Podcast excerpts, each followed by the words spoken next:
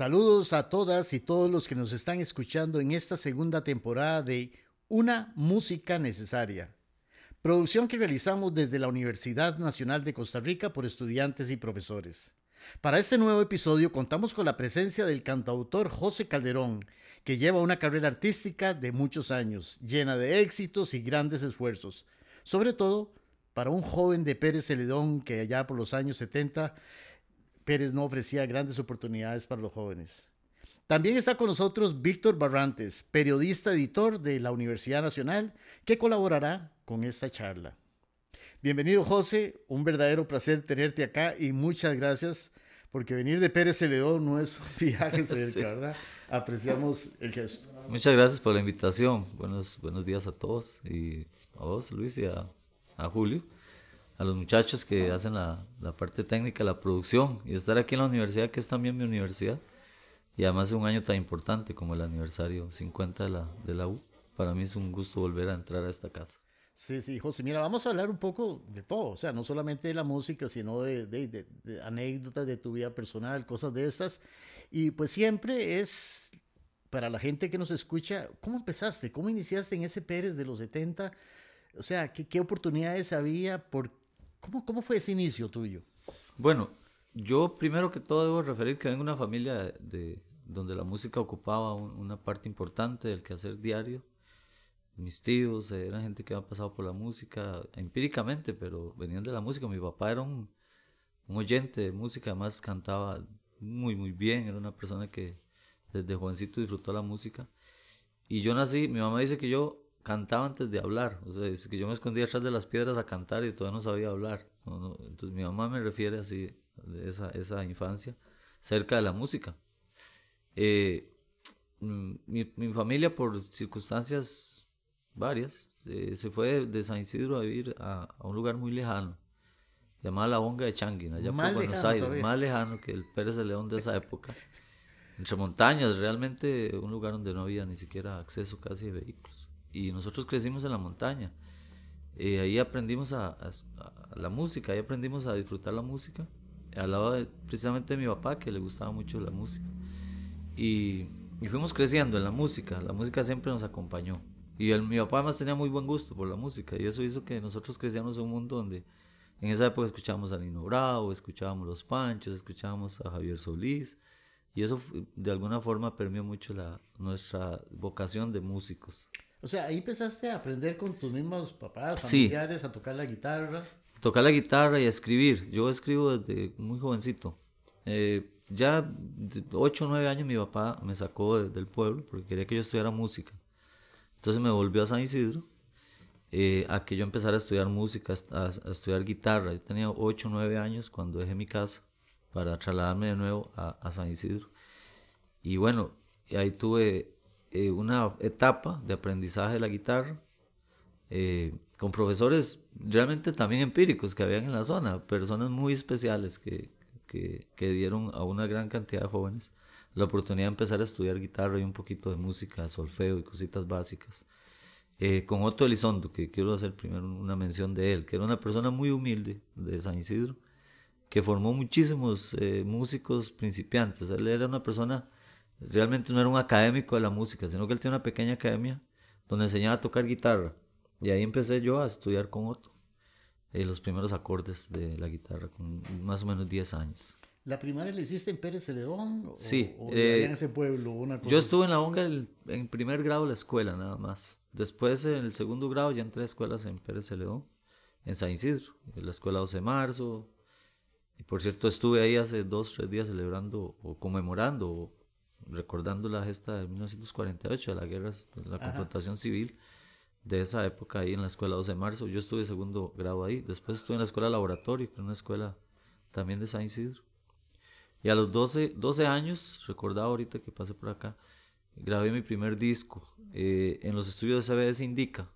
Hicimos un proyecto muy interesante, lo hicieron en San Isidro, con músicos jóvenes, con, con muchachos y niños, que grabaron un disco eh, un long play que se llamaba en ese tiempo, en CBS Indica, ese fue mi primer digamos, mi, mi primera grabación formal. ¿Con 12 años? Sí, tenía 12 años, en el año 80. Yo nací en el 68. Con 12 años grabamos en Indica, que, que es particularmente importante porque grabar en esa época no era cualquier cosa. O sea, nosotros ahora tenemos la tecnología que nos ayuda. ¿Y tenés esa grabación? Sí, tenemos el disco guardado. Es una, ahí está Ah, guardadito. eso, eso, sí, eso sí. hay que Tenía pasar. 12 años. Cuando entramos a los estudios, por cierto, ahora pensaba dónde era, no recuerdo, el estudio CBS indica si ya estaba En Moravia, en ¿eh? Moravia Sí, o, estaba, creo que en ese tiempo, eh, creo que estaba porque comentando hace poco con músicos de músicos viejos, de poquito mayores que yo, me comentaban que posiblemente estaba por Barrio México en ese tiempo, los estudios de CBS indica. Después los pasaron a, a Moravia, lo que fue después Sony Music, ¿verdad? Pero ahí grabé mi primera, mis primeras canciones a los 12 años de ya tocaba bien la guitarra, por, por lo menos en esa época. Y ya componía, además, hacía canciones. Esos fue mis inicios de la música. Bueno, yo debo indicar para aclaración que aparte de la admiración por José, de quien he seguido la carrera mm, toda su vida, eh, nos une también los lazos familiares, es- somos primos. Este, Vos traes la Y- música también, así, ¿no sabes? Sí, eh, claro. la emoción por lo menos. Además, además Virtulio, primero que, perdone que lo, que lo interrumpa. Cuando refería que yo re- regresé a San Isidro a, a estudiar música a los 9, 10 años, bueno, nosotros vivimos en la casa de mi abuela y de mis tías, y en la casa de mi abuela compartimos, Julio y yo, muchos años de, vida. Ellos eran estudiantes también y la casa de abuela era un refugio de estudiantes. Y ahí también compartimos. Es que no solo somos primos hermanos, sino que crecimos como una parte de nuestra niñez y adolescencia como hermanos. Sí, así es. Eh, yo recuerdo que, bueno, recuerdo un momento muy especial en, en la trayectoria de José, que fue su debut en televisión como a los cinco años. Wow. José fue un niño prodigio que, que empezó a cantar desde esa edad. Este, y eso resultó ser un evento familiar inolvidable. Entonces, este, eh, en aquel programa de las estrellas se reúnen. Y entonces, este, eh, ya José ha referido un poco a su trayectoria, bueno, que, que cantó primero antes de hablar, pero eh, tal vez, José, si nos contás de esas primeras eh, presentaciones que tuviste y también de tu primera canción, eh, Sí. de tu primera canción creada por vos, porque eso es una cosa importante decir, es un cantautor que viene en esto desde niño, ¿verdad? Entonces, Sí. contanos de eso un poco. Claro, claro, con gusto. Vea, en como lo, lo comentaba Víctor, eh, yo tuve la oportunidad muy, muy niño de, de- de tener una exposición, digamos, como cantante, porque era un niño prodigio realmente, era un niño que cantaba muy bien. Entonces, eh, Santiago Ferrando, que era productor de las Estrellas se reúnen, se contactó de alguna forma con nosotros y me traía de forma regular al programa. Yo no recuerdo mucho, tengo una memoria pésima. Pero recuerdo que en alguna ocasión incluso me, me hospedaba en la casa de él porque nosotros no teníamos ningún recurso como para hospedarnos en un hotel o, o una casa acá. Y él era una persona con mucha mística, recuerdo que tenía mucha mística y cuando a él le gustaba algo lo, lo llevaba adelante. Y así empecé en televisión. En el año 80 también participé en el Festival Nacional de, del Año Internacional del Niño, que fue en el año 80. Tuve la oportunidad de estar eh, en contacto con muchos músicos de la época e incluso ganar un festival a nivel nacional en el año 80, teniendo creo que 11, 12 años. Lo recuerdo muy bien porque estaba doña Marina Bolio, ministra de Cultura. O sea, imagínense cuánto hace eso. Y don Rodrigo Carazo era el presidente. Entonces yo siempre digo que he tenido la oportunidad desde el tiempo de Rodrigo Carazo, los años 80, de participar y exponer mi, mi arte, mi música a todos los presidentes del país. Y recuerdo con mucho cariño a Rodrigo Carazo porque fue la, el- la, la primera vez que yo tenía la oportunidad de exponerme eh, ante el país, digamos, en actividades del presidente. Y don, doña Marina Bolio, por cierto, también, gente muy... Una vez ya en secundaria seguiste con la música, pero ¿qué querías estudiar cuando ya estabas cuarto, quinto? Yo, yo en secundaria fui muy activo en festivales y ya escribía mis canciones. Para secundaria participaba en los festivales con canciones originales. No nos dijiste cuál fue tu canción primera. sí. Bueno, yo escribí algunas canciones para festivales un- eh, colegiales. Pero la primera canción que yo recuerdo que yo grabé y que tocamos ya eh, des- muchos años después aquí en la universidad también, Se llama Esos Hombres, una canción que escribí para la gente del campo, para los campesinos, para la gente que siembra la tierra. Eh, es, un, es, una canción que escribí un poquito con algunos trazos de, de, de, Neruda, de algunas cosas de Neruda, pero que era una canción totalmente original, la letra y todo. Muy inspirado por el, por el tiempo que nosotros leíamos mucho a Pablo Neruda. En esa época, y curiosamente era el, el referente, digamos, de la literatura latinoamericana, de la poesía, Pablo Neruda. César Vallejo también, pero sobre todo Neruda. Creo que era como una cosa también ideológica. O sea, era leer Neruda porque hay que leer Neruda. y yo soy muy devoto de Borges, pero en ese tiempo, no sé si usted lo recuerda, el que leía Neruda no podía leer Borges. Entonces en los talleres literarios, que yo me integré a talleres literarios muy jovencito, no, era prohibido, o sea, nosotros no podemos jamás ni siquiera contar que estábamos leyendo algo de Borges. Y cosas diferentes, Por supuesto. y el otro era, cuestión ideológica, ¿verdad? Yo aprendí a disfrutar Borges ya, ya, ya viejo, digamos, mayor. Y, bueno, y es mi escritor preferido y yo leo Borges todos los días. Y no es que no lea Neruda tampoco, no deje leer Neruda, pero Borges para mí es el más genial de todos los escritores. Porque también mi papá era un, relator de historias y a mí me recuerda mucho a, mi papá cuando leo Borges, porque por esas historias de, de, pleitos y cosas que escribía Borges en sus cuentos de aquella Argentina de sus años y era un relator grande. Mi papá tenía esa, esa virtud de contar historias de una manera muy, muy enfática y, muy, muy, dinámica. Así es que, pues esa época empecé en los talleres literarios a escribir mis poemas y a escribir mis canciones. Y a esos hombres fue un poco esa época de mis primeros años de, de canciones. Y ya esa en secundaria, por eso retomando la pregunta, ¿qué querías estudiar? bueno, yo tuve, tuve una experiencia muy interesante en secundaria porque yo crecí en una época en que se formaron las cooperativas en, en Costa Rica, la época de Luis Alberto Monge. Y yo fui gerente de la primera cooperativa eh, de juvenil de la zona. Y entonces salí a estudiar con la Misión Técnica Española, Administración. Yo estudié Administración teniendo 15, 16 años con la Misión Técnica Española en Alajuela, en el UPIA. Y sí creo que se llamaba, ¿verdad? no, perdón, el CIPET. El, el, CIPED era un gran edificio que había frente a... Imagínate yo con 15 años estudiando en ese gran edificio y los fines de semana me quedaba ahí solito, en el CIPED. Y ahí estudié administración. Sin embargo, siempre mi, mi expectativa era estudiar música. Entonces me gradué en el colegio, y en un colegio técnico, y estudié electromecánica ahí. Y entré a la, a la escuela de música en el año 88, 88, 89, aquí, en, aquí en, la, en la Universidad Nacional. Llegué Fui, creo que la tercera generación de Pérez que venía a la escuela de música. Ya mi hermano mayor, eh, Miguel, que es miembro del consejo universitario aquí ahora y académico de la universidad, eh, ya había estado la primera generación que estudió música. Y también cantautor. Y cantautor también. Y Miguel fue el de la primera generación que vino a estudiar música de San Isidro. Después vino mi hermana Rocío, que es un año un poquito mayor que yo. Y en la tercera generación fui, fui yo. ¿Terminaste la carrera de música? Yo estudié, nunca terminé la carrera porque en el año 89, 90, siendo un chiquillo de 21 años me casé y empecé a estudiar Derecho. Entré a la escuela a estudiar Derecho y entonces estuve en la escuela de música poquito tiempo más. Estuve unos 3, 4 años estudiando en la escuela de música y no era, no era mucho una expectativa académica, no era ganar un título, tener una, un título universitario, no, sino era mala la experiencia de compartir con grandes cantautores de esa época y con grandes maestros, porque aquí tuve la oportunidad de empezar a cantar y a la par de un maestro y una persona que quiero y que estimo como, como un padre casi en la música, que es Adrián Goizueta. Adrián, Adrián es una persona que tiene una, yo creo que una, una muy importante en la vida de todos los músicos de esa época, porque fue un maestro que esa época era un muchacho, o sea, ahora no se pone a sacar cuenta se da cuenta que Adrián en esa época era muchacho, una persona joven.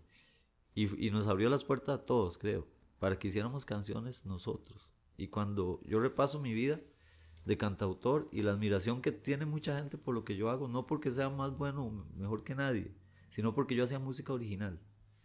Y, cada vez que me encuentro un cantautor de ahora me, me, me me comentan que tenía una gran admiración por lo que yo hacía, porque yo me subía a un escenario, en una tarima, y cantaba mis canciones. Cuando nadie sabía quién era yo ni quién eran mis canciones, nunca cantaba cover. Yo creo que fue la lección que me, me inspiró Adrián siempre. Adrián siempre decía, tienes que cantar tus canciones, tienes que cantar tus canciones. Y una época en que estaba de moda ya Pablo Milanés y Víctor Heredia, todos los músicos se subían al escenario y cantaban sobreviviendo y cantaban el breve espacio y cantaban, yo me subí y cantaba mis canciones. Y eso despertó admiración en muchos cantautores que, que empezaron a escribir sus canciones y animarse de alguna manera a, cantar sus propias canciones. Y es difícil porque el público siempre quiere escuchar Siempre va a querer, siempre va a querer. Yo recuerdo que a mí me tocaba mucho cantar antes o después de un cantautor que ese tiempo estaba muy de moda y cantaba las canciones de Víctor Heredia. Entonces cuando soltaba sobreviviendo y pues todo el público se levantaba, ¿verdad? Aplaudirle. ¿Verdad? Era difícil para uno enfrentar una situación en la que de alguna manera estás exponiendo tus propias canciones que nadie conoce. No solo los cantautores, todos los grupos nacionales de música popular eran puros covers, nada claro. Ya existía, para referir un poquito tal vez, había esfuerzos grandes. No solo estaba Adrián con el grupo experimental, estaba Fidel Gamboa con el experimental, que fue también mi profesor aquí en la universidad. Poquito tiempo, Fidel estuvo poco tiempo en la escuela de música, pero fue, tuvimos el agrado que fuera nuestro profesor. Tenía el taller de jazz, también fue fundador del taller de jazz de la escuela de música, Fidel Gamboa. Y ya estaba La Oveja Negra con Juan Carlos Ureña, ya estaba Leitón, Rodrigo, estaba Peluca, Alberto Campos, que ya hacía sus propias canciones, estaba Luis Ángel Castro, había, había gente ya, había eh, María Pretis, que estaba jovencita y ya tocaba su piano y cantaba sus canciones. Había ya un grupo grande de cantautores que trataban de cantar sus, propios, sus propias canciones.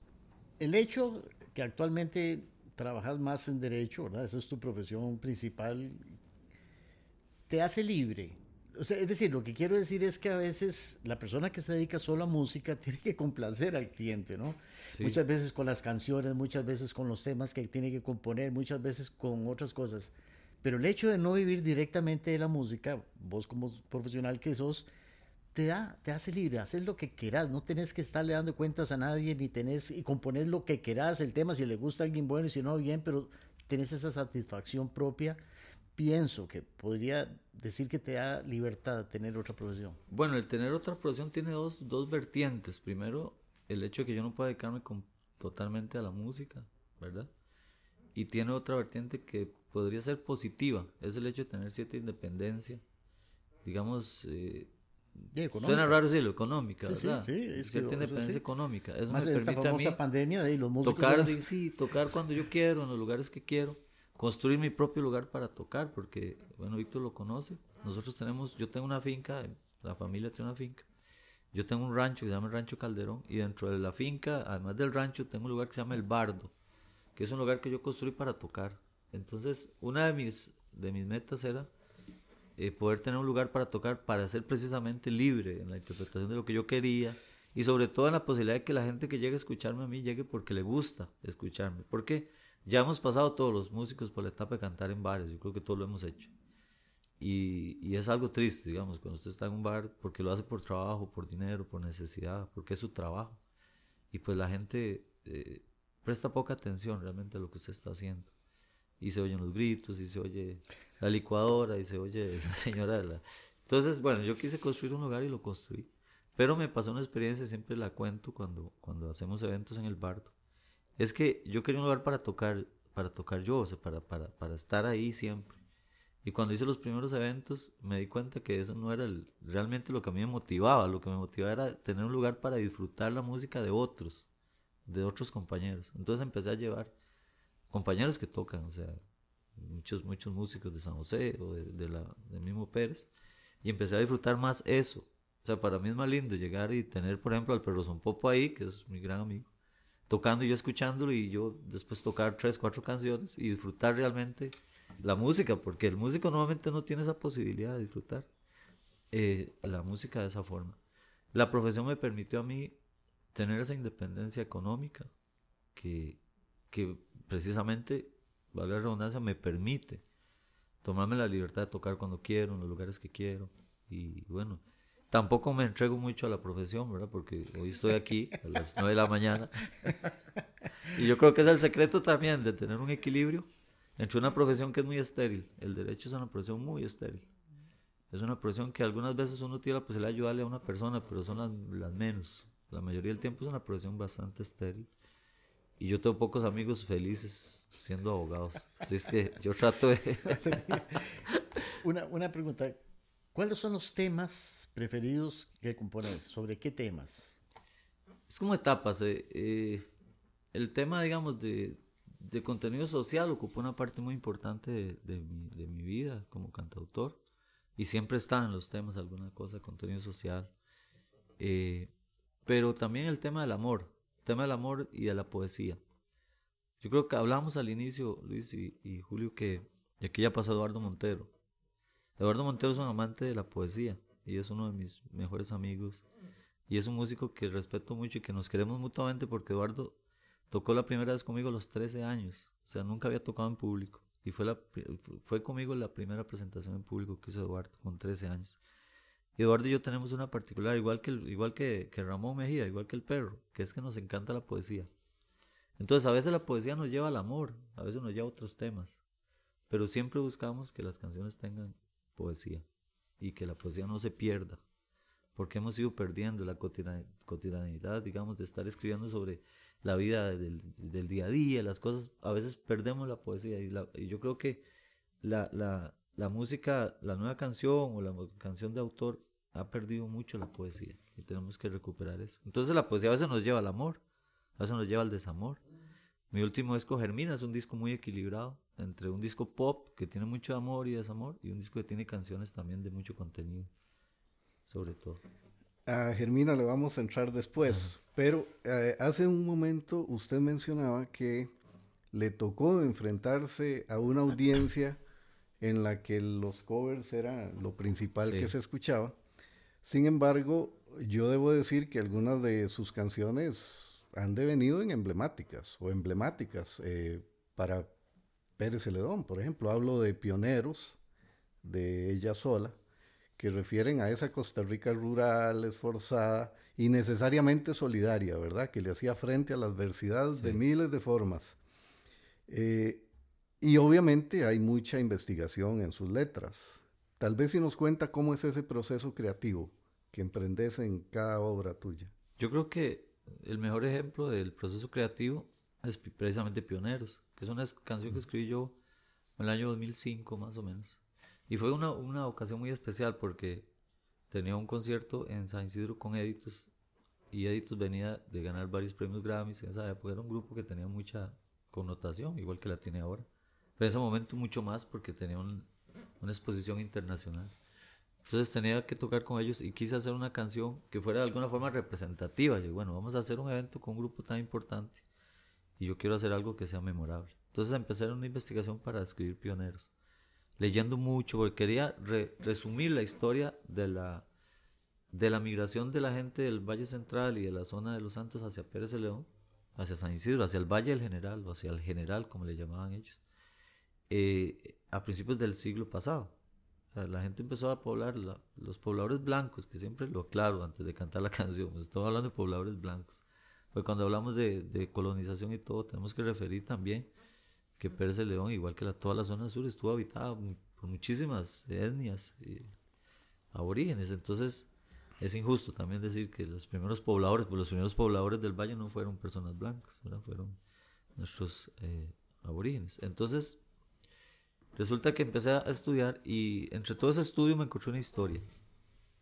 Y me llamó la atención una revista, era un niño que relataba en esa revista cómo era para cómo fue para él cruzar el cerro teniendo 7, 8 años sin zapatos, o sea, atrás del papá, corriendo por ese cerro, caminando, y empieza a describir eh, ese, ese, ese periplo por ese cerro de esa época, y empieza a describir un montón de cosas increíbles, como hasta lo que llevaban para comer, y relata un montón de cosas que yo no, no conocía en ese momento. Y ese momento la historia me, me, capturó totalmente. O sea, yo llegué a escribir esa historia inmediatamente. Cuando leí el nombre de él me llamó la atención porque tenía los apellidos de mi mamá. Resulta que era mi tío abuelo. O sea, era hermano de mi abuela. Eh, Urias. Entonces Urias se convirtió a partir de ahí en un gran amigo mío. Más de que éramos vecinos. Y, y compartíamos mucho. Yo en Urias todas las tardes, ya falleció.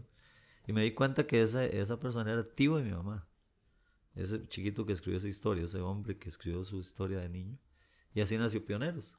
Entonces lo que hace Pioneros es describir el, viaje de ese niño por el cerro. ¿verdad? Yo cogí la historia nada más y le puse la música y porque Urias además era una persona que se expresaba muy bien, tenía esa capacidad de expresarse. Entonces para mí fue muy sencillo coger la historia de Urias y grabar y escribir Pioneros. Y ahí se acabó la investigación con esa historia cautivante.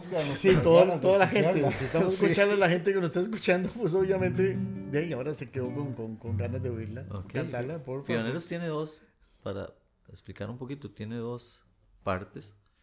Al final habla de un personaje del general que se llama Dorotea. Y esto lo voy a aclarar porque alguna gente me dice que Pioneros tiene una incoherencia porque Dorotea no viajaba por el cerro. Efectivamente, la historia no habla de que Dorotea viajaba por el cerro. Dorotea fue una mujer que tiene una importancia histórica en, Pérez muy notable porque fue la primera mujer correo, la primera persona correo que existió entre Dominical. ¿Verdad? Que Dominical era un, había un pequeño muelle donde llegaban las embarcaciones con mercadería y de ahí ella los trasladaban en varios animales, bestias que tenía, caballos hasta San Isidro. Fue la primera persona correo que hubo en la región. Y traía no solo el correo, traía mm, mercaderías. Y noticias frescas. Noticias frescas y mercadería. y entre esa mercadería, para los que recuerdan esa época, llevaba algo que en ese tiempo era prohibido, que eran cocos. Los cocos eran prohibidos porque recordemos que el Valle del General y por esa zona, por, por la zona de Dominical, Dominicalito, era donde llevaban los, los, los eh, ¿cómo se llama? Las personas que condenaban en aquel tiempo, por, por, sobre todo por tener sacas de guaro, o por contrabando, los desterraban al Valle General. O sea, era uno de los castigos que había en esa época. Entonces, era una época en que el contrabando era sumamente castigado, eh, tanto como el destierro. Imagínense que lo tienen a usted en una región como, como era Dominicana en esa época y le bueno, ahí jueguese. Pero los extrañaban allá. Entonces, Dorotea se dice que además de llevar mercadería llevaba cocos y los cocos eran prohibidos en esa época porque se usaban para fermentar. o sea, era una mujer muy atrevida. Pero la, cuando habla de Dorotea no se refiere a que Dorotea necesariamente viajara por el cerro, se refiere a que es un pequeño homenaje que hago yo a este personaje tan entrañable del, general. Y pionero es así.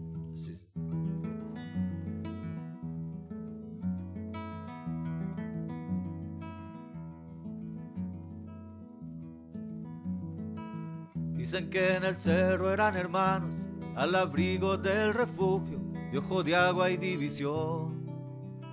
Su fortuna era una alforja con bizcochos, tapa dulce y trastos viejos, y las ganas de vivir. Que era el horizonte solo un trillo, escarpado en la neblina, que lleva hasta el general. Que sus pies descalzos en la escarcha dibujaban la esperanza en una sola dirección, hacia donde cuentan que la tierra es fértil, buena para los frijoles, el tabaco y el maíz. General era un abra con ranchitos perdidos en la montaña. San Isidro era quebrada de los chanchos. La alegría era guitarra y concertina la alegría era guitarra y concertina. La alegría era guitarra y concertina. En el barro del camino se oyen bestias. Dorotea las anima, silbando alguna canción.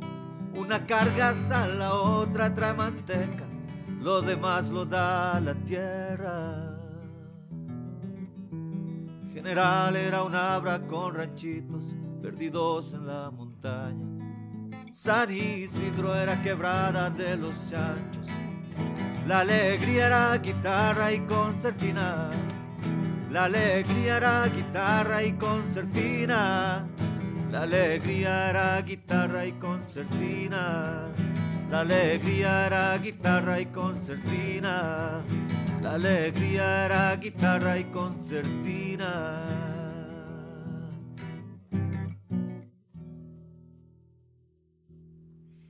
Ese es pionero. eso, es casi ya como un himno, ¿verdad? Para, para la historia. Sí, Se ha convertido en eso, ¿no? Yo creo que el generaleño siente en esta canción parte de su patrimonio ya cultural. O sea, es una canción que representa al generaleño es una canción con, el, con la que nos sentimos identificados y en mi caso, incluso emocionado hasta las lágrimas cada vez que la escucho. la primera vez que canté yo precisamente en ese evento que conté hace un rato. Terminé de tocar, la gente aplaudió poco realmente. Yo vi que era una canción muy emotiva. La gente estaba llorando. Yo vi la primera fila de una iglesia, perdón, vi la, la primera fila de la gente como con lágrimas y después todo el mundo me llamaba, me dice, José, es que, es que me acordé de mi abuelito. Cuando estoy contento de esa canción, me acordé de mi papá. Sobre todo el abuelo, pero era mucha gente joven, más o menos joven en ese momento. Y, y, y, me relataban eso. Es que me, me, conté la historia, me acordé de mi papá que me contaba cómo cruzaron ellos el cerro. Y es que es una historia muy mística, además. La formación, la colonización del Valle General es una historia sumamente mística, llena de, de solidaridad llena de valentía, llena de mujeres y hombres valientísimos, eh, valiosos, pero además de mucha solidaridad. Sí. Porque recuerde, vamos a, imaginarnos cómo llegó el abuelo de nosotros, Gabriel, al Valle General y llegar con la familia en una carreta o con algunos de los miembros de la familia a una plaza, en un, en un pueblito, una montaña, y ponerse en esa carreta, en esa plaza, sin saber usted dónde iba a dormir porque no había casa, no, no tenían nada. Mi abuelo había comprado una finca y la finca no tenía dónde albergarse, o todavía estaban lejos de la finca. Ahora son 5 o 10 minutos, en ese momento era lejos. Y en ese momento surge la solidaridad. Eh, una persona se acerca y le dice, que, ¿dónde van a pasar la noche ustedes con esos chiquitos? O con esos muchachos. él, parte de la familia llegó de esa manera. Y dice, no, no tenemos dónde, compramos una finca por allá y no sabemos y esa primera noche la pasaron en, esa, en ese rancho, que era precisamente, perdón, era precisamente el abuelo de mi mamá, la persona que lo, que hospedó, eh, Urbino, Urbino Mora, que fue mi bisabuelo. Y era mi bisabuelo dando los hospedaje a mi abuelo en ese momento, para pasar la primera noche. En la, en la guerra del 48 fueron enemigos políticos, porque Urbino era policía trabajaba para el gobierno y mi abuelo fue revolucionario. Y resulta que cuando Urbino cayó en la, detenido como prisionero de guerra, abuelo lo cuidó, porque era muy peleonero, era muy violento. Entonces abuelo lo cuidó para que no le hicieran daño. Entonces mi tía Esther, que murió hace poquito, me contó una, una vez, y yo estaba cantando esta canción, ella subió al escenario y dice, yo voy a explicar por qué pasó eso. Y me contó esta historia, me dice, abuelo, papá protegió a Urbino en la cárcel, como cuando estaba detenido, porque Urbino fue la primera persona que le ofreció hospedaje cuando llegó al, y él lo cuidó siendo enemigo en la guerra para que no le hicieran daño, hmm. porque le llevaban ganas a algunos seguro. y lo cuidó ahí, donde estaban en el calabozo, en la cárcel, ¿verdad? Detenido. Y, y contaba mi, mi tía que, que fue por eso. Por, imagínense qué nivel de solidaridad y de cariño tenía la gente cuando llegaban allá. Mira, ¿cómo grabas?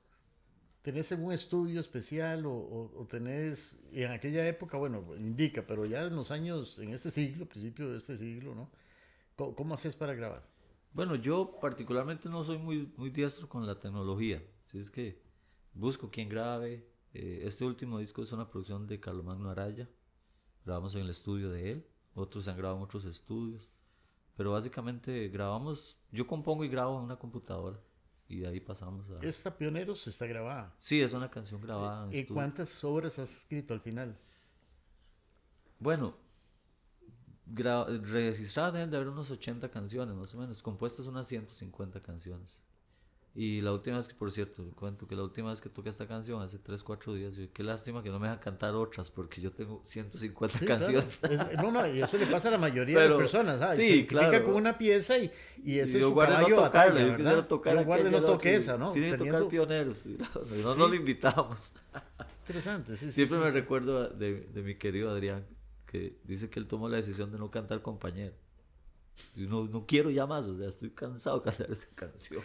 Ahora, de todas esas... Nadie lo contrataba desde tu Te falta entonces muchos, muchos, muchos proyectos por grabar lo que te Sí, hay muchísima, muchísima música por grabar. Precisamente estamos ahorita eh, en la planeación, la ideación de un disco, que va a ser un disco muy interesante. Porque eh, va a ser también con Carlos Magno, si, si Carlos Magno me lo permite, creo que ya lo estamos planeando. Eh, que se llama Canciones con nombre mujer o El atrevimiento, porque es, una, es un disco que tiene 10 canciones con nombre de mujer las 10 canciones. No solo el nombre de mujer, sino que dentro de la canción va a, a decir ese nombre. Son 10 historias diferentes, 10, 10 personas diferentes, 10 canciones diferentes en un disco que, bueno, lo, lo, decíamos de alguna forma jocosa, que yo creo que nadie en el mundo se ha atrevido a hacer eso, ni en español, ni en inglés, ni en ruso, ni en nada. ¿Cuántas van hasta ahora? No, yo tengo las 10 canciones ya. Ah, sí, sí, claro, son canciones que he escrito durante muchos años y que están ahí guardadas. Y bueno, qué lindo sería. De alguna manera, porque una vez llegué a tocar un evento, de, era un día de la madre, eran como unas 200 mujeres en un lugar. Y yo, pucha, qué canto pues mis canciones de con nombre mujer. dice, aquí tiene que haber, entre 200 más, tiene que haber una por lo menos de cada nombre. me pareció súper interesante. Entonces empecé a cantar. Y claro, alguna vez, ya, yo me llamo así, no sé qué. Ahora, ese, ese disco, bueno, ya, estamos en una etapa donde ya los discos ya, ya no se venden, ya la gente no los compra ni nada. O sea, bueno, el disco, primero, ¿cuántos discos tenés grabados? Ni siquiera se imprimen. Yo tengo grabados formalmente tres, tres trabajos con este último nada más. El resto son canciones eh, individuales que se han grabado con el tiempo y se han ido acumulando. Porque ya, ya, la impresión de un disco, además de que es re caro. de hecho, este disco no se imprimió. Es un disco que ya no se imprime. O sea, el famoso CP ahora y simplemente usted termina el disco, lo subió a las plataformas y ahí está disponible para, para la gente. La distribuidora lo, lo subió a YouTube también. Entonces, sí, son plataformas diferentes y ahí está. Además de que tenemos, claro, que es música que no es para consumo masivo, o sea, evidentemente los discos de nosotros pues tienen pocas reproducciones y curiosamente este disco Germina, la estadística es más escuchado en México que aquí, no sé si le pasa a todos los cantautores, o sea, por cinco personas en México que escuchan mi disco le escucha un tico. Entonces es, extraño, pero son las estadísticas que le da Spotify uno todos los días. Pero esperemos que después de estos esfuerzos y con programas como este se pueda Hemos estado dando mucha difusión porque es un buen disco. Sí. Y no lo digo porque sea mi disco, sino porque es un disco muy bien producido. Carlos Magno es un gran músico, además de un buen productor, un gran estudio de grabación. Todo es un disco orgánico, ahí no hay absolutamente nada electrónico, todos son instrumentos reales. Eh, pianos de cola, o sea, todo se grabó muy bien. Y tiene además la participación de tres grandes músicos, aparte de Carlos Mario, cuatro con el bajista nuestro, Fernando Víquez. Tiene un guitarrista que se llama Camilo Velandia, que es el guitarrista número uno de la industria de la grabación en Estados Unidos, del circuito de Miami, digamos, donde está toda la música latina, es el guitarrista número uno de la industria. Nos hizo el favor de grabar este disco a, nosotros. Es una persona muy ocupada y sacó el tiempito para meter todas las guitarras y con mucho cariño lo hizo. Tiene, eh, seguro vamos a escuchar ella sola, que tiene un contrabajo de Kai Sánchez, uno de los grandes contrabajistas también de Estados Unidos. Tiene Eduardo Montero en el piano tiene Carlos Magno Araya en la batería, percusión, y Fernando Víquez en el bajo. Eléctrico es un disco muy bien grabado por grandes músicos que le dieron un cuerpo especial a cada canción. Así es que esperamos que el próximo con canciones con hombre y mujer sea también un disco mm. de ese nivel. Yo quiero hacer un paréntesis aquí porque cuando yo escuché eh, Cimarrona, que es una canción que también me encanta de, esta, de esta producción de Germina, que es el último eh, de, de, este, de esta producción, la última. Este, y yo le decía a José, qué canción y qué ritmo y qué pegajosa es y qué bonita. Y muy diferente a todas las que él había creado antes. Entonces me dijo, yo quería también darme el gusto de cantar algo parecido a Chayanne. Es que, es, que es interesante. Pero, pero yo quería preguntarle, este, eh, a José con esta última producción, con esa canción como Cimarrona o Solo Quise, que también han tenido un, muy pop, éxito, sí. sí. bastante pop. Este, hay como un giro también en su estilo. ¿De qué es expresión ese cambio? Bueno, básicamente fue por influencia de los músicos también, porque las canciones por sí mismas son unas canciones muy pop, muy rítmicas. Y las letras, por ejemplo, en, en Cimarrona, es una canción que también tiene su letra, o sea, no es tanto una canción tan sencilla. La, es la historia de un, de un, amor de una persona que llega a la vida de, de otro, sea, hombre o mujer, y llega como un gato cimarrón, por eso se llama cimarrona, porque la gente cuando lee el título cree que es las famosas, ¿verdad?, conjuntos nuestros folclóricos, y no. Cimarrona se refiere al estado ese casi salvaje de un gato cuando se nos va de la casa. Yo creo que los que hemos vivido en el campo lo hemos, lo hemos tenido. Los gatillos que se van de la casa, se van al monte, le decimos gatos cimarrones, se van Bueno, esa canción es una analogía de un amor parecido, o sea, esas personas que aparecen, desaparecen en la vida y vuelven a aparecer y se desaparecen otra vez, son como cimarrones. Usted nunca los logra capturar, siempre están ahí yendo y viniendo. Por eso se llaman cimarrona. Y el tipo de letra también inspiró la música, era una canción más rítmica, más pop. Y luego se le dio un giro especial con las guitarras eléctricas, o sea, con la participación de Camilo Belandia, se le dio ese, ese aire, digamos, de pop a la canción y Cimarrona, que además tiene una letra bonita, es una canción pop, pero con una letra muy... Absolutamente, sí. Y además, y yo quiero decir también, eh, para todos los que quieren quieran accederla en, en YouTube, eh, sí, hay un video muy bonito. Tiene un video maravilloso. Sí. O sea, tomas espectaculares y está muy bien concebida conceptualmente todo el, toda la, canción. sí, la, producción, Del, del video también es una gran producción. Un amigo que se llama Felipe Angul hicimos un trabajo muy interesante en un lugar, una locación en, Pérez, y surgió un video muy bonito que acompaña a la canción muy bien, se llama Cimarrona.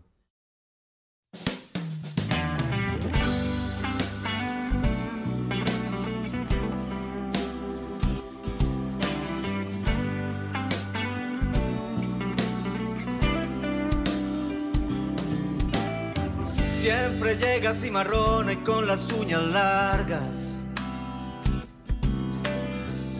Yo no sé de dónde estabas este tiempo atrás. Una que otra vez te vi cruzar entre la nada.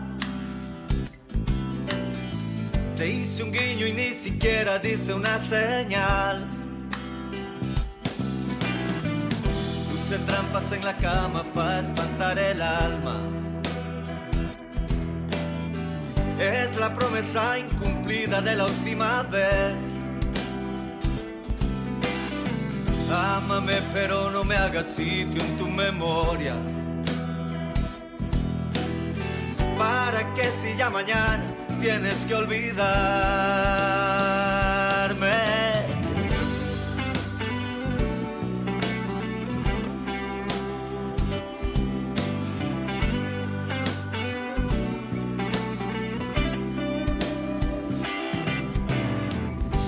Siempre llegas tan huraña y con la piel en celo. Yo no sé ni qué camino te ha traído aquí.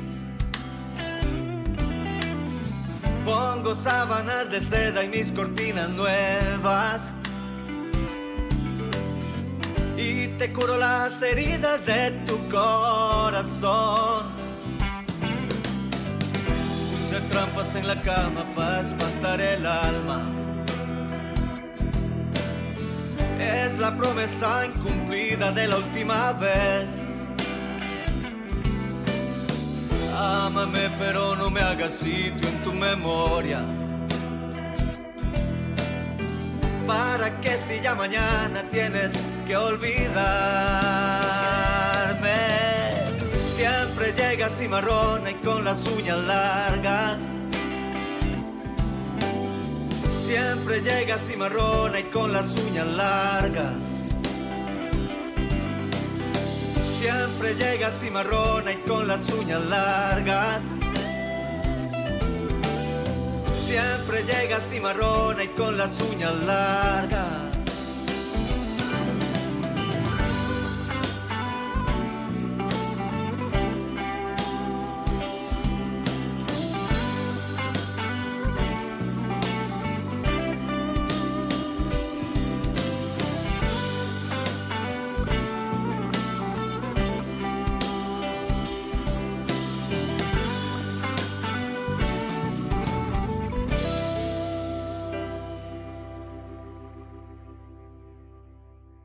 Un fin de semana tuyo? ¿Estás dedicado a la música, a la finca, al campo?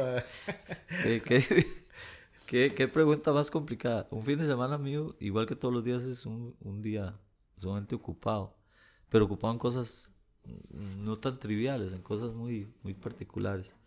Yo vivo en una finca, yo vivo en una cabaña desde hace algún tiempo.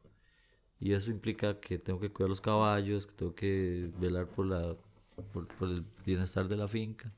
Y tengo además, junto con mi hijo, dos fincas más, eh, buscando un, un, tema muy interesante que es la soberanía alimentaria. Nosotros queremos en algún momento producir lo que consumimos, por lo menos una gran parte de lo que se consume en las casas de nosotros.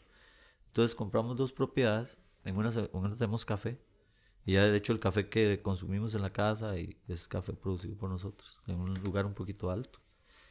Eh, y tenemos otra finca que es, produce aguacate y produce guanábana, produce otras, otras, otras cosas. Es una producción de aguacate bastante grande, son más de dos hectáreas de aguacate. Entonces me, manejo entre esos dos mundos y la oficina, eh, voy poco a la oficina y aprovecho para mandar un saludo a Carlitos y a Rubén, mis compañeros de oficina, que son los que me, los que me sostienen. Y, bueno, ahora como todo es tan fácil, ¿verdad? Por los medios electrónicos, por eso me ayuda mucho. Y el fin de semana es así. Y además yo comparto mucho con mi familia. Yo soy una persona muy de familia. Yo paso mucho tiempo con mi mamá.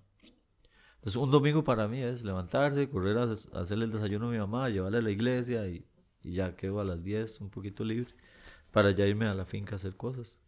También tengo caballos, también me gusta salir a los pueblos cuando hay cabalgatas. No ando el caballo en eso, pero sí me gusta ir a ver. Pero, pero a la música, o sea, no, no es que pasas fines de semana tocando en un bar o en un restaurante. No, ese tipo de vida bohemia no, no, no, va a tener, ¿no? Yo no soy para nada bohemio. O sea, y eso es algo. No me, no me siento orgulloso de eso. no me siento orgulloso de no ser bohemio. Yo no soy para nada bohemio.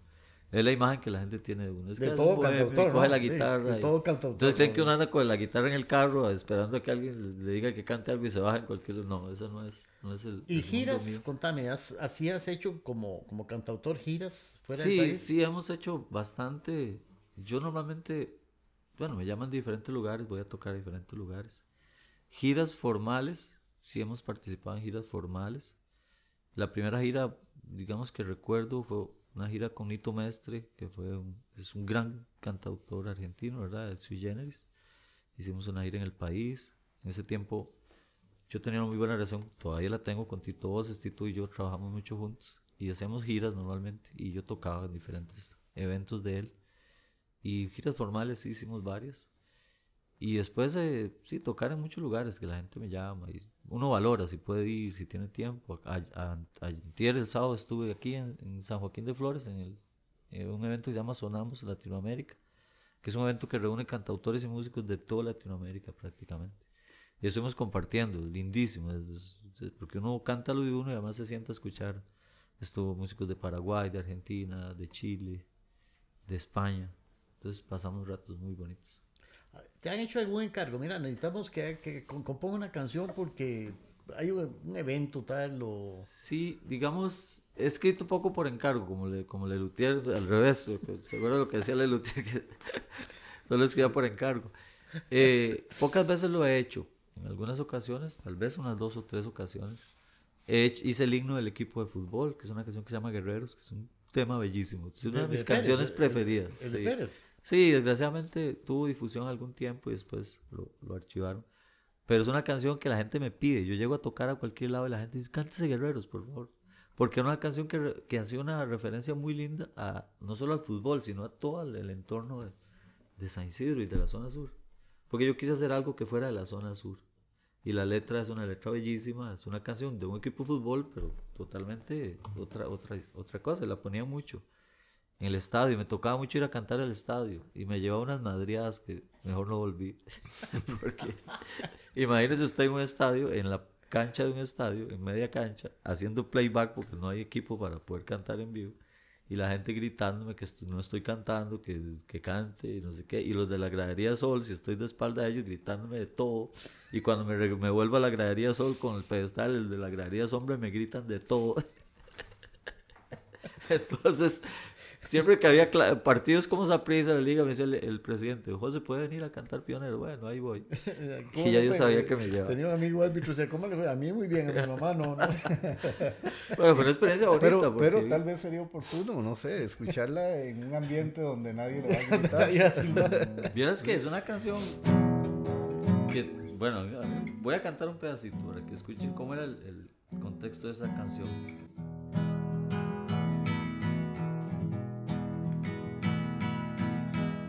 Al sur de la patria. Los dioses jugaban al balón con esferas de piedra, del valle hasta el cerro Chirripó. Valientes guerreros resguardan el alma del fútbol que heredan los niños, celeste de cielo azul de amor.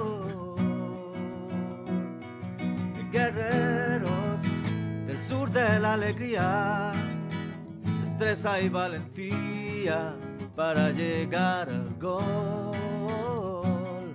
El pueblo desde las graderías levanta con orgullo la voz del general. Bueno, y rock, ¿verdad? Sí. Qué hermoso, sí, sí. Mira, ¿Cómo es el Pérez hoy comparado con el de hace 40 años para el desarrollo artístico? Bueno, es, es, es, un, poco, es un poco diferente, pero es muy esperanzador.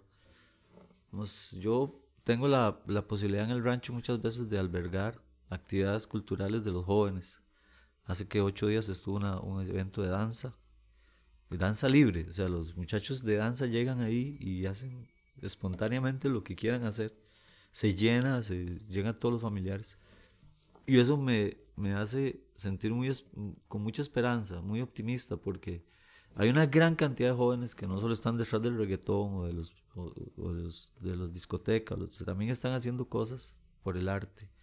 Y Pérez es precisamente un lugar donde germina muchísimo el arte. O sea, hay mucho arte que la gente tal vez no lo aprecie, pero hay mucho, mucho arte, mucha danza, hay mucho teatro, hay muchos esfuerzos individuales con la música, por ejemplo. Hay muchos cantautores en Pérez, muchísimos. Jóvenes, así jóvenes, con, jóvenes, prospectos. Jóvenes muy, muy buenos que escriben muy bien, que ya tienen sus estudios, graban, están constantemente produciendo. Y especialmente me llama la atención la danza. Es un lugar donde hay mucha danza, mucha danza moderna, muchos muchachos que bailan muy bien y muchos coreógrafos. Está mi sobrino Amaru, que estudia aquí en la universidad, está haciendo un trabajo enorme de allá en danza Raquel Muñoz, otra muchacha que hace danza, que va a estar en Argentina también eh, preparándose. Y hay una gran cantidad de bailarines. Eh, muchos eh, jóvenes también extranjeros que le dan un impulso muy grande al arte y a la danza, especialmente a la música. parece raro, pero digamos, los eventos de danza en el rancho, de música, casi el 20-30% son extranjeros. Son jóvenes que las familias los han traído a vivir en la zona. Pues ustedes saben que Pérez de León y toda la zona dominical tienen mucha migración de, de, Estados Unidos y de Canadá especialmente. Y los jóvenes son jóvenes muy, muy, muy bonitos, muy, muy, muy del arte, muy de eso. Y se han integrado muy bien con los muchachos de allá. Y hay una gran producción de, de arte en, en, Pérez. Ha cambiado mucho. El Pérez de antes, sí, pues era un, un, lugar con muy pocas oportunidades la tecnología nos ha dado la posibilidad, a los jóvenes le ha dado la oportunidad a nosotros y a los jóvenes les ha dado la oportunidad de, crecer mucho y de grabar y de producir cosas interesantísimas. Pero recordemos, creo que todos lo sabemos, lo que costaba antes grabar, por ejemplo, una canción. Bueno, ahora lo puedes hacer con, con, con pocos recursos. Lo que costaba grabar un video, por ejemplo. El uso de, de drones, por ejemplo, ahora para grabar los videos de uno mismo es fantástico. Lo que antes te ocupaba o no podías hacer ocupabas grúas y cosas complejísimas que valían un dineral, ahora lo haces con un dron. Sí. que, cuesta cualquier cosa. Yo me acuerdo que el referente en Pérez era los, el Calvo, era. Leonel. Leonel Calvo. Sí, Leonel murió hace poco, un, pionero de la música coral sobre todo. De entrevistarlo a él como hace 20 años. Leo fue una persona muy especial, que fue profesor de colegio toda su vida. Y, sí. Y, además tuvo una vida muy fructífera eh, en la formación de coros, de coros. Eh, fue un pionero en eso. Fue, fundó un montón de coros, que todavía existe gente que recuerda muy bien eso. Ahora se está tratando de renovar la, actividad corística en Pérez de León. Hay varios grupos ya volviendo a entrar al mundo de la Hay una radio en Pérez de León. Sí, sí, Hay, hay dos radios, ¿Y promueven, tres radios. ¿Promueven estas cosas o también igual que aquí en San José, que cuesta bueno, mucho? De las tres emisoras de allá, digamos, importantes, eh, la radio Sinaí, que es una radio católica, de difusión de la, de la fe católica, tiene muchos espacios de cultura. Está la radio cultural, que fue una radio del ICER, que fundó el ICER allá, y que ha servido un montón porque también difunde mucho la cultura.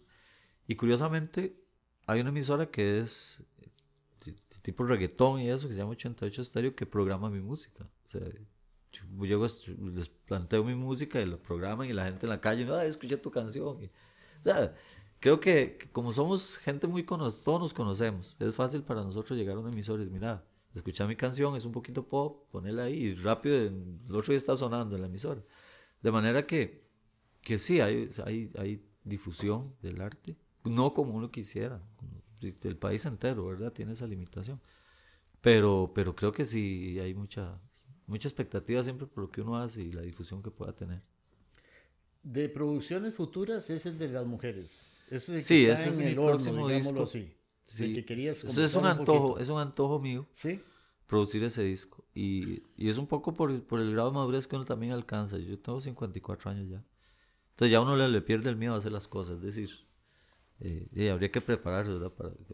yo vivo solo en este momento, entonces no tengo tanto problema con eso. Pero ahí va, van a salir cosas, ¿verdad? Lógicamente, porque son historias, son historias yo creo que el día que nosotros creamos una canción que no tenga una connotación histórica para nosotros, pues estamos totalmente fuera, de, fuera de contexto. ¿Se te acercan jóvenes a, pedir tu consejo o, que les enseñes o algo allá o no tienes tiempo para eso? Sí, verás que dichosamente yo soy una persona que tengo muy buena relación con los jóvenes. Es una virtud porque me relaciono con ellos al mismo nivel. Entonces, eh, muchos de los jóvenes de allá, cantautores y todo, muchos de ellos tienen muy buena relación conmigo. Muchos me mandan todos los días los trabajos para que los escuche. Y, y bueno, eso me llena de mucho orgullo también porque de alguna manera ellos sienten que uno puede aportar algo a, a lo que ellos hacen. Sí. Y hay, hay muchos cantautores que, que me, constantemente me envían sus trabajos. ¿Qué es el mensaje que le daría a esos chicos ya después de una carrera artística tuya, de ver todos los pormenores, las dificultades de, la difusión de la música? Eh, un, chico de estos que quiera ser cantautor y, se topa con un montón de muros, ¿verdad? ¿Qué, ya con toda tu experiencia, ¿qué es lo que les puedes decir? Bueno, la experiencia del arte, en todo sentido, de la música, es una experiencia muy enriquecedora si bien es cierto, es una vida muy complicada, es una vida que si usted se dedica a eso, pues va, va a tener pocas posibilidades en un país como este tan limitado, pero también nos llena de, mucho, de, muchas cosas buenas. Yo creo que el artista tiene una vida muy plena, muy plena, y si lo sabe llevar y si lo sabe tal vez combinar con alguna otra actividad que le permita un poquito de libertad, pues puede llevar una vida muy plena y muy, muy llena de satisfacción. Y yo siempre los impulso a escribir a los muchachos y a escribir, a leer, escribir poesía, tratar de mejorar las letras cada vez más. Porque curiosamente pienso, y no sé si todos los cantautores pensarán igual que yo, que la gran dificultad está en la letra. La música en realidad usted puede conseguir. Bueno, Sabina lo hace, ¿verdad? Todos que somos admiradores de Sabina sabemos que Sabina no es un músico. Él tiene una idea y llama a sus músicos y se paran a la par de él. todos lo sabemos, ¿verdad?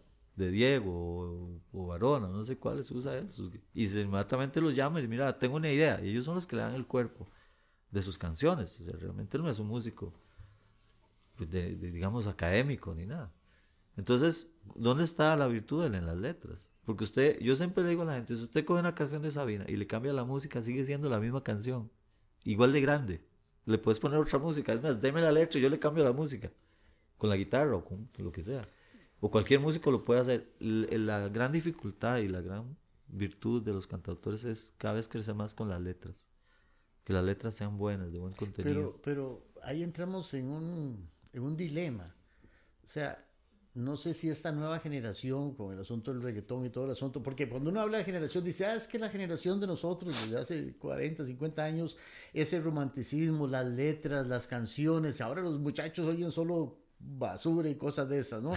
Pero bueno, es un problema que se está enfrentando eh, cantautores como vos, competir con un ritmo, con un estilo que prevalece en la mayoría de los jóvenes. Entonces, ¿cómo llegarle? O sea, no es que se ha perdido el romanticismo, no es que se ha perdido la poesía y que ahora solo, solo otras cosas oyen los chicos, es que ya hay una tendencia a escuchar eso. No, no Pero es, que, es, que yo creo que ahí vamos a partir, digamos, estamos partiendo de un mito, que es que nosotros creemos que el arte es lo que difunde la radio, lo que difunde, y realmente no es eso. Realmente es así. Sí, pero, pero yo tengo una, una, digamos, yo voy a disentir y disiento mucho con mucha gente sobre este tema. Los, los músicos de antes, los músicos de antes no son mejores que los de ahora.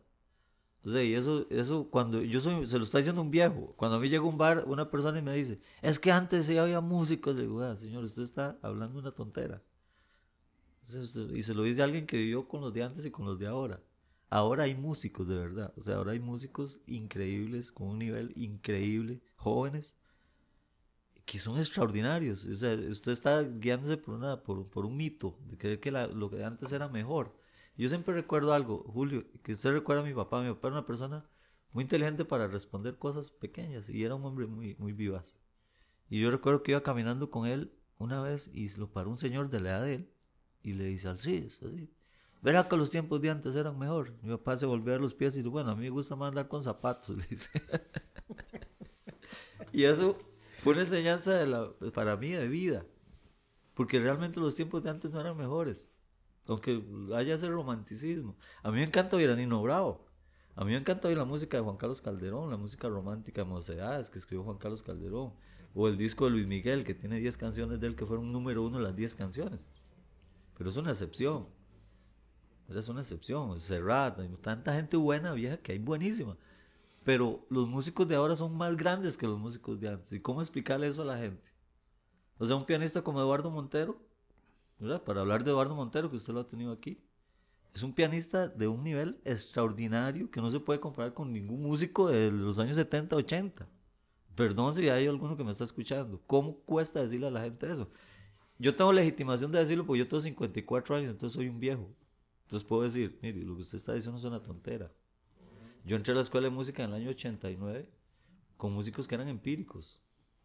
Los músicos que tocaban, perdón, en la banda, en Manantial, en, la, todos esos grupos eran músicos. Y la U precisamente nació para eso. No sé si ustedes recuerdan el espíritu de la UNA, de la escuela de música. Era recoger todos esos músicos populares que no podían entrar a la Universidad de Costa Rica, que era una, una escuela de música académica y de sinfónica y todo esto, y darle la oportunidad a todos estos músicos que andaban por ahí tocando en los salones de baile y que aprendieran música. Ese fue el ideal de la escuela de música.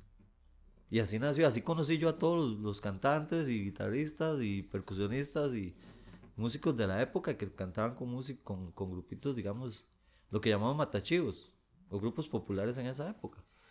¿Y cómo voy a decir yo ahora que los músicos como Eduardo Montero, como Pablo Campos o como los grandes músicos de ahora son menos que esos? Jamás puedo decir eso. Puedo decir que antes, bueno, había romanticismo, unas letras muy, muy, muy, muy diáfanas, muy bonitas, muy románticas, sí. Pero ahora se hacen cosas mucho más grandes, mucho más elaboradas. Eh, esa es mi, mi forma de pensar. Y estoy comparto completamente con vos eso. Lo que pasa es que no se refleja. No, el tema es que no se refleja, exacto. El tema es que los medios de comunicación no lo reflejan. Pero los que vivimos en la música, los que conocemos la música de adentro, sabemos que es así. Claro. O sea, a mí me gustaría que la música de Ramón Mejía, pero pues, se escuchara por todo lado. Pero no, desgraciadamente no es música para el consumo de las grandes mayorías. Yo, viví en la época en que los grupos musicales era el ensayo era escuche la grabación y saque usted sí, a oído. Ahora no, ahora todo, el mundo partitura y, y, la pieza se monta en media hora. Cualquier músico puede venir a Costa Rica. Cualquier cantante, cualquier parte del mundo, ciertos géneros, ¿verdad? Y manda el trabajo Aquí lo esperan los músicos nada más de ensayar y vamos a tocar, con su partitura, con todo. Eso no existía antes. Entonces, eh, hay que hacer una diferenciación muy clara entre lo que es lo que nosotros nos comemos todos los días en, la, en, la, radio, en la tele, y lo que realmente se produce de los grandes músicos que han estudiado, que se han preparado. Casi todos estos chiquillos de que yo les he hablado, todos han estudiado afuera. Vienen con maestrías de Estados Unidos y de escuelas importantísimas de música. ¿Cómo puedo decir yo que los músicos de antes eran mejores que los de ahora? Entonces, pues estaría hablando una tontera. ¿Verdad? Me refiero al país, no sea afuera, no conozco la realidad de otros países. Pero bueno, lógicamente los grandes referentes de la canción, si nosotros hablamos de Silvio Rodríguez, de Serrat, de mismo Sabina, y pues sí, o sea, hay referentes importantísimos de, de, esta época y que todavía están vigentes y que yo les respeto muchísimo. Para mí, por ejemplo, Silvio Rodríguez, posiblemente no habrá un cantautor en la vida, posiblemente en 200 años mejor que él.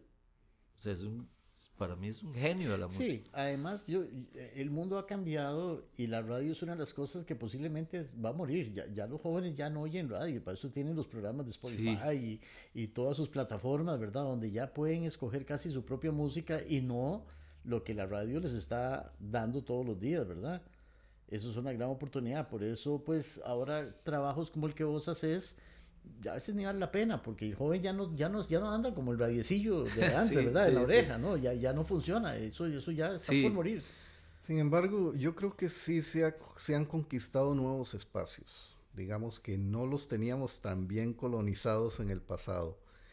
Y valga la ocasión para invitar a la gente cuando José tenga alguna presentación allá con el perro Son Popo o con Eduardo o con otros de sus invitados, que vayan al bardo porque además es un lugar eh, muy íntimo, muy acogedor y donde se pasa muy bien, en un ambiente ahí muy relajado. ¿Quiénes van a ir? Esperemos que acuda todo el pueblo de San Isidro en general. No, van a ir las personas que tienen identidad con este tipo de música y que no son pocas. Yo creo que la perseverancia es muy importante. Digamos, si nosotros queremos difundir lo que nosotros hacemos, sobre todo los jóvenes, tiene que ser muy perseverante y aprovechar todos los espacios que, que, que, se, que se abren. Estos espacios, por ejemplo. Eh, todo lo que pueda quedar grabado, todo lo que pueda quedar referenciado en, redes, en cosas, es muy importante. Si usted entra, por ejemplo, a YouTube y busca cosas, a veces encuentra unas sorpresas. A veces yo veo por entrevistas mías de hace 15 años que no sabía que existían. No, no. Y, y, y, y bueno, hace 15 años costaba, pero están ahí y mira esto, yo no me acordaba de esto. Y hay una entrevista con canciones en vivo y todo, con hace 20 años. No, pero es interesante el fenómeno que sea. Por ejemplo, en los conciertos de Malpaís, de, era, eran gente con un promedio de 40, 50 años, ¿verdad? Cuando estaba en su máximo esplendor. Y si bien es cierto, había público de todo tipo, pero había una juventud de 20 años promedio que amaba a Malpaís.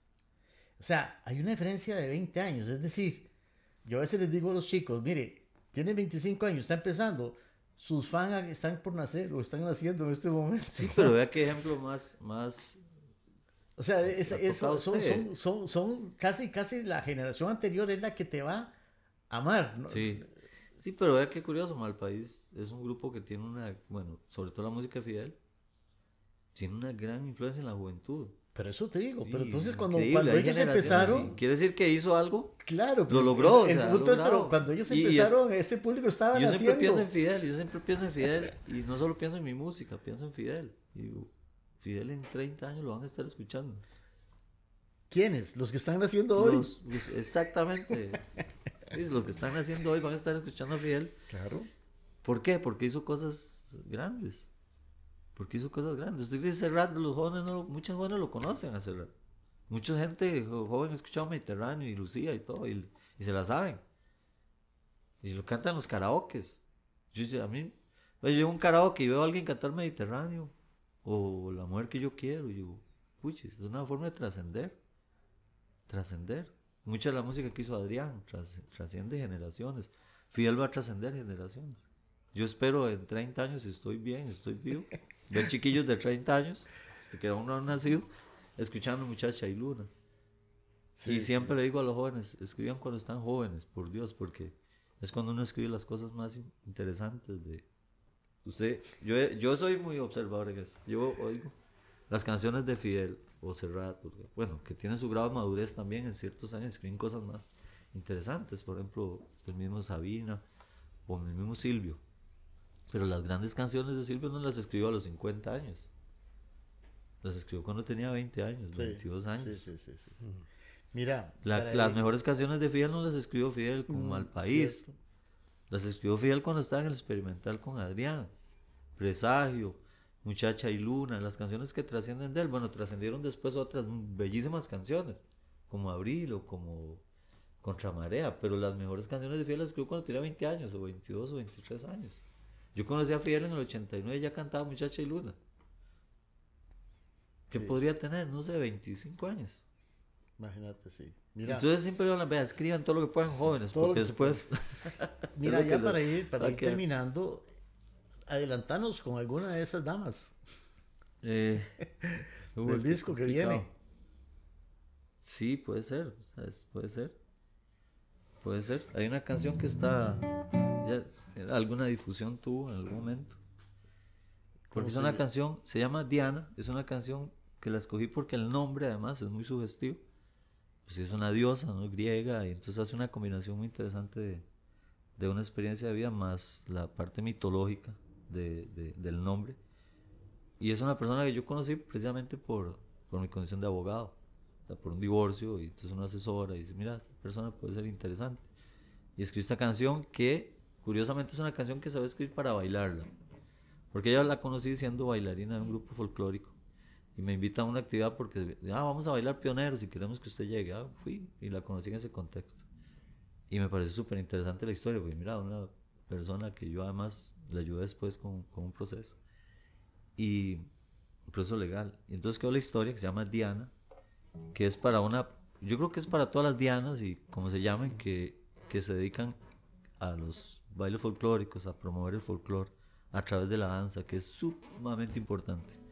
Y yo quiero hacer énfasis en esto. El país ha tenido un auge muy grande en los últimos años de los bailes folclóricos. La gente ha vuelto a bailar. Han hecho grupos de baile folclóricos. Y a través del baile folclórico también se conserva la música. Porque empezaron a incluir en los repertorios música de cantautores actuales, como Humberto Vargas, por ejemplo. Yo siempre hablo con Humberto de esto. No hay cosa más bella que llegar a usted a un lugar y ver un grupo bailando una canción suya. A mí me pasa eh, en los bailes de salón. Yo grabé una canción que se llama, es una bachata, que se, que se llama Límite de ti, y para mí lo más, la experiencia más linda de vida que yo tengo es llegar a un baile y ver, no sé, 20 o 30 parejas de jóvenes bailando bachata, y yo me siento por allá, me tomo un whisky a verlos, y nadie sabe ni quién es la canción. Tal vez el DJ dice, ah, ¿qué es este, este José Calderón? Pero la mayoría de las veces la pone y la gente la baila. La gente sale a bailar la canción sin saber ni siquiera que es de un tico ni que es de un generaleño. Jamás.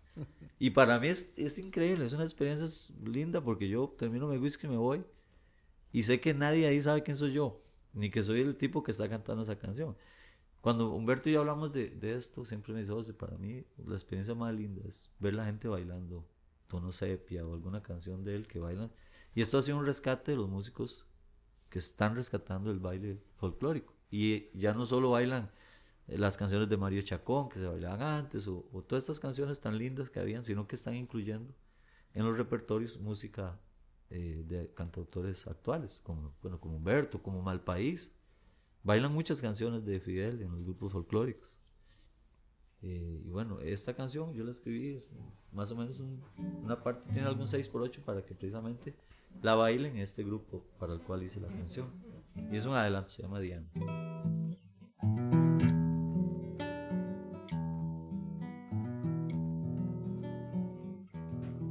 En el metal de tu escudo roto, silencios torpes se vuelven alas.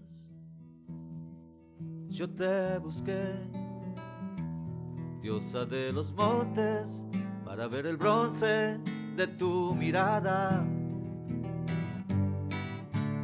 Diana, no quiero que salgas así, sin los colores que dejas.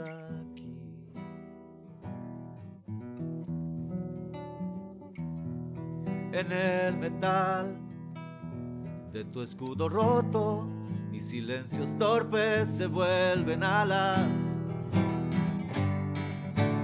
Diana, no quiero que salgas así, sin los colores que dejas aquí. mientras el vuelo acompasado de tu falda. Persigue un beso de puntillas hasta el alba, mientras el vuelo acompasado de tu falda.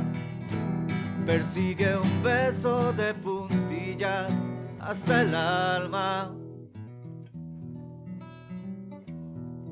Te conocí cuando mis acordes marcaban el paso de tus sandalias, bella y sutil, ajena y distante, coqueteando al ritmo de mi guitarra. Diana, no quiero que salgas así. Yo te prometo cantar para ti. Mientras el vuelo acompasado de tu falda persigue un beso de puntillas hasta el alma. Mientras el vuelo acompasado de tu falda. Persigue un beso de puntillas hasta el alba. En el metal de tu escudo roto, mis silencios torpes se vuelven alas. Sí, bellísima. Diana se llama. Bueno, estamos concluyendo, ¿verdad? Posiblemente, pues, si usted no lo permite, vamos a agregar otras dentro de, ya grabadas de estudio, ¿verdad? Y, lo vamos a, incluir en este podcast, ¿verdad? Claro, claro. Hay una experiencia tal vez, no sé si me lo permiten, eh, que podría agregar una canción más.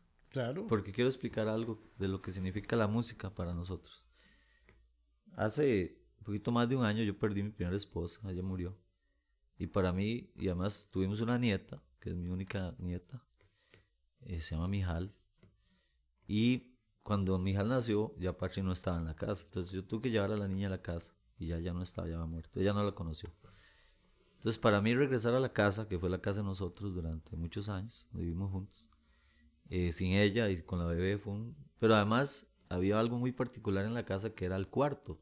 El cuarto nosotros pasamos tanto tiempo juntos y además lo remodelábamos porque ahí ella murió en ese cuarto. Entonces, cuando mi hijo Mijail y yo, que mando un saludo a Mijail que está en este momento en Ámsterdam, y decíamos, ¿qué hacemos con el cuarto? Bueno, remodelémoslo. Entonces quitamos todas las cosas del cuarto, las cosas que eran de ella, para remodelar el cuarto. Y remodelamos porque realmente cualquier persona que ha perdido un ser querido sabe lo que es entrar a un lugar donde está todos los recuerdos. Y la primera vez que me animé a dormir en ese cuarto, después de un año y resto que ella había muerto, entré al cuarto y voy a dormir en el cuarto, o sea, no puedo seguir durmiendo en los otros cuartos porque por, por, por ese, esa cosa del alma que siempre uno, ¿cómo hago yo?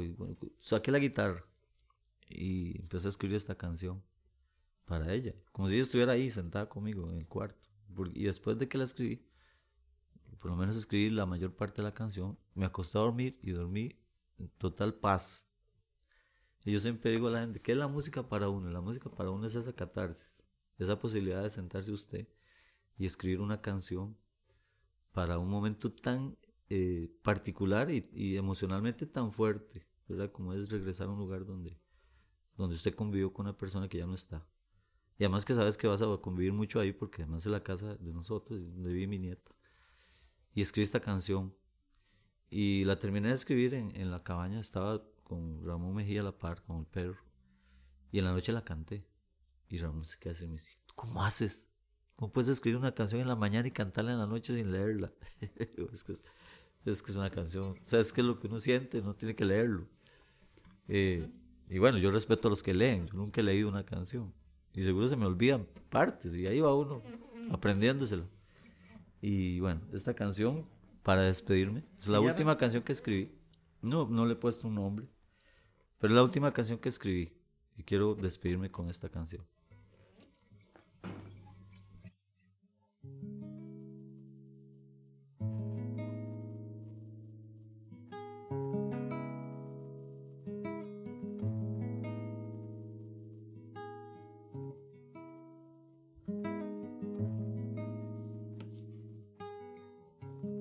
Regreso a este rincón donde hace tiempo ya forjamos la vida. No hay nada en su lugar en esta realidad de esquinas vacías, las sillas y las mesas tan solo en mi cabeza ocupa su sitio. Tan solo en mis recuerdos, tus fotos aún adornan paredes sin alma. Y afuera de este cuarto hay una algarabía de pasos inventando la vida de ruidos esbozando sus primeras palabras. La casa es un manojo de sueños. Y tu mirada durmiendo en sus ojos pequeños, oscuros, eterna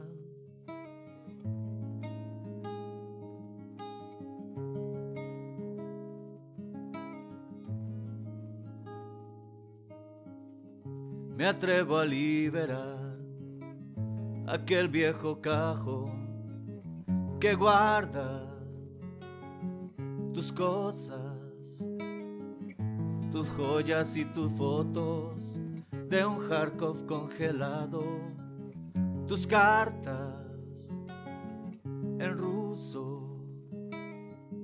Fui yo quien te pidió con esta misma voz que abrieras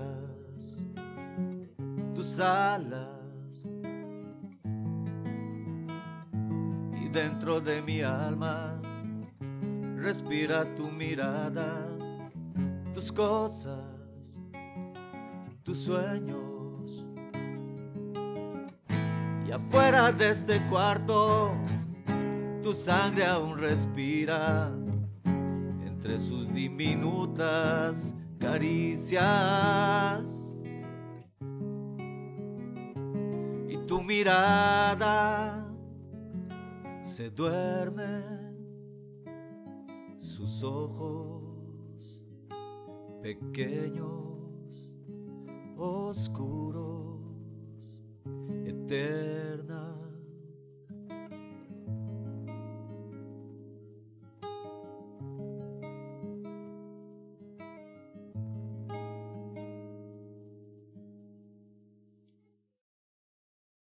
Hermosísimo. Muchísimas gracias. José. Muchísimas gracias, Víctor. Gracias a ustedes. Este fue el primer programa del año 23. Bueno, un honor que sea esté yo aquí. En el y ha sido bellísimo, bellísimo compartir con vos. Bueno, este, muchas gracias, Luis. A todos los que nos escucharon, espero que lo hayan disfrutado igual que nosotros y nos vemos la próxima vez. Chao. Muchas gracias.